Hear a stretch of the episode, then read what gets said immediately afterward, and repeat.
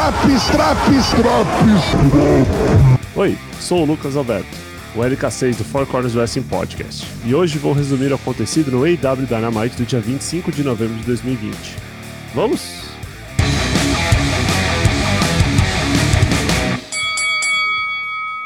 A primeira luta coloca Hangman Page contra John Silver.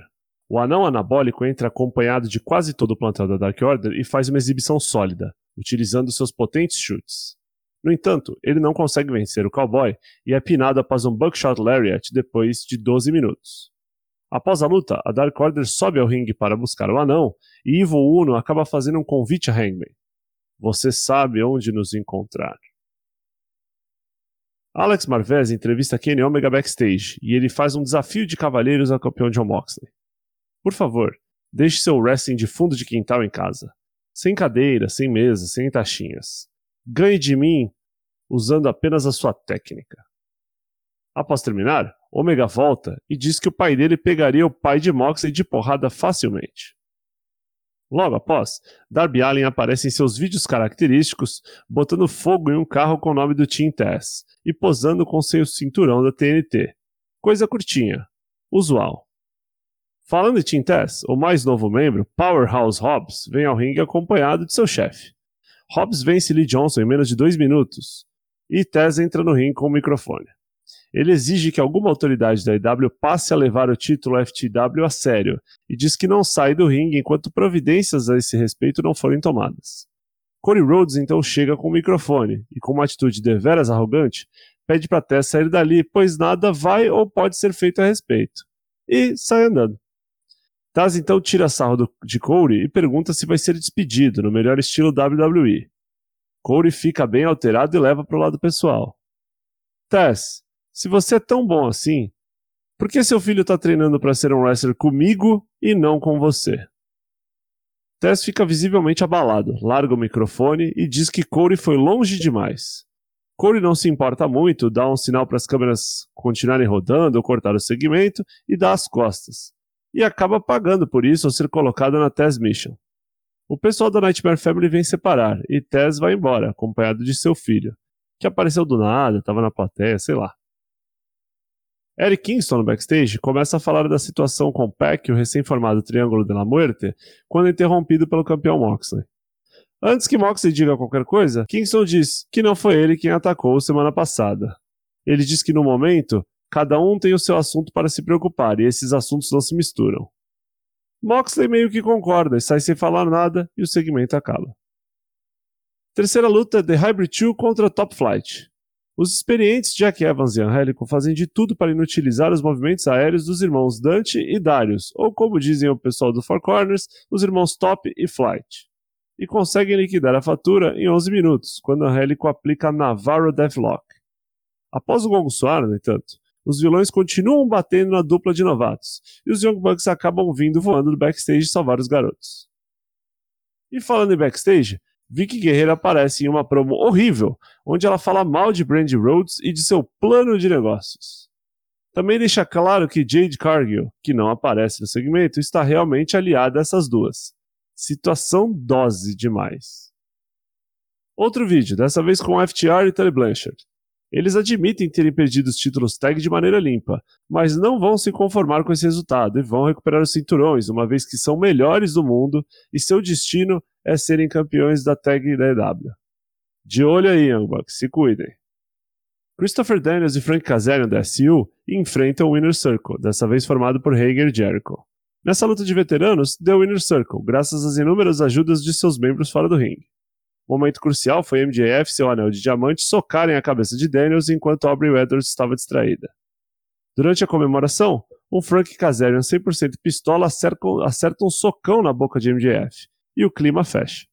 A Inner Circle revida e só foge quando Scorpio Sky vem correndo com uma cadeira na mão.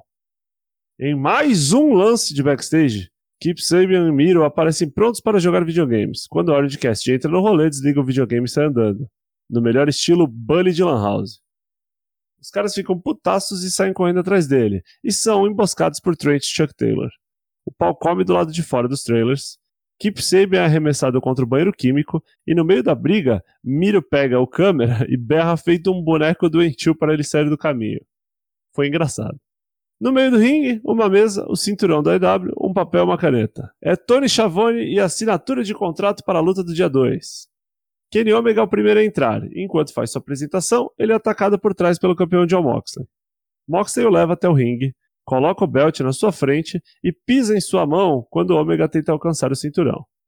Após um paradigm shift em cima do belt, Moxley pega o microfone, xinga Omega, faz referências a The Wire e Omar Little, assina o contrato e sai vazado.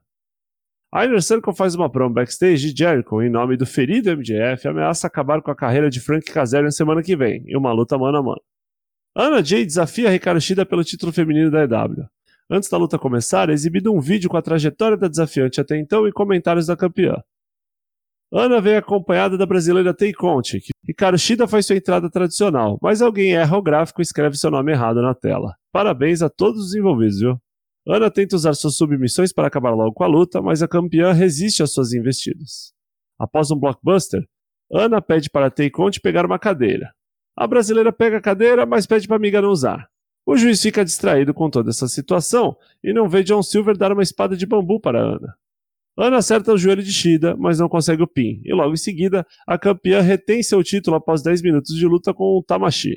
Mancando, Shida se prepara para ir embora quando é interceptada na rampa por Abaddon, que vem babando sangue e lambe o belt da campeã, deixando uma baita de uma mancha vermelha. Shida faz uma cara de quem tá totalmente aterrorizada. E foda-se, Tony Schiavone corta o segmento para uma promo do Matt Hardy. Matt Hardy comemora suas vitórias esse ano, diz que ele superou, se ele superou seu dificílimo 2020, você também consegue superar seus desafios medíocres, seja lá quais eles sejam. Rick Starks, acompanhado de Brian Cage Powerhouse Hobbs, faz uma rapidíssima promo gravada falando mal de Cody Rhodes e seu ego frágil, recapitulando também os eventos do começo do programa e agitando a luta da semana que vem. Cody e Darby Allin contra Starks e Powerhouse Hobbs. E no meio evento temos Butcher e Blade acompanhados da Bunny e de Ed Kingston contra Rey Phoenix e Peck, acompanhados por Pentagon. A luta não é bem uma luta, é um belo quebra-pau. Serve para mostrar o quanto essa galera toda se odeia. Na sequência final, a Bunny distrai o juiz, Eric Kingston interfere derrubando o Fênix da terceira corda, Butcher e Blade matam o Fênix. E é isso aí. Mais uma vez, Kingston e seus mancomunados descem o cacete em todo mundo, especialmente Peck após a luta acabar. Até que chega Lance Archer e derruba todo mundo. O Triângulo la Morte se recupera, começa a pegar a família de porrada, a luta termina em fumaceira, eu não entendi nada, fim do programa. Pontos positivos do programa. Segmento feminino como um todo o vídeo antes da luta pelo título, com os diferentes pontos de vista e Ricardo Shida falando inglês. Além disso, a direção do título já está dada, o que é raro, né? Seria isso um indicativo que as coisas finalmente estão mudando para melhor na divisão feminina? Se você gosta de wrestlers falando em um microfone, nesse programa tivemos Rick Starks, John Moxley, Task, que não é bem um wrestler, né? Mas é um manager, e Eric Kingston. Só isso. John Silver, Embora o personagem seja totalmente lunático e divertido, ele se sai bem o suficiente no ringue para entregar uma luta bem parelha com Hangman e me deixar com vontade de assistir mais.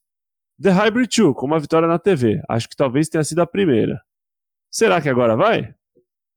Pontos negativos. Turminha do videogame aí tá foda de tão ruim. Sempre esses segmentos de um minuto, sempre ruins. Penelope Ford caiu nesse abismo aí junto. Difícil, viu? Aliás, o número de segmentos gravados é muito alto. Eu sei que o pessoal tenta colocar todo mundo, mas chega uma hora que a quantidade não significa necessariamente qualidade. Aliás, a promo da Vicky Guerreiro foi horrível e sugou momentos preciosos da minha vida. Tony Schiavone cortando a interação entre Shida e Abaddon para mostrar a promo tosca do Matt Hardy me adoeceu. Porra, seu Khan, resolve isso aí, Great Okan. Esse programa teve momentos bem mais memoráveis que o da semana passada, e deixou alguns fios soltos que capturam nossa atenção e nos deixam curiosos sobre os caminhos a seguir. Ele leva a nota 8. E aí, gostou do Drops? Não deixe de dar sua opinião em nossas redes sociais. Ouça nossos episódios semanais e os outros Drops, NXT, Raw, SmackDown. Fique esperto também para a votação do Valadares Best of the Year Classic. Até semana que vem!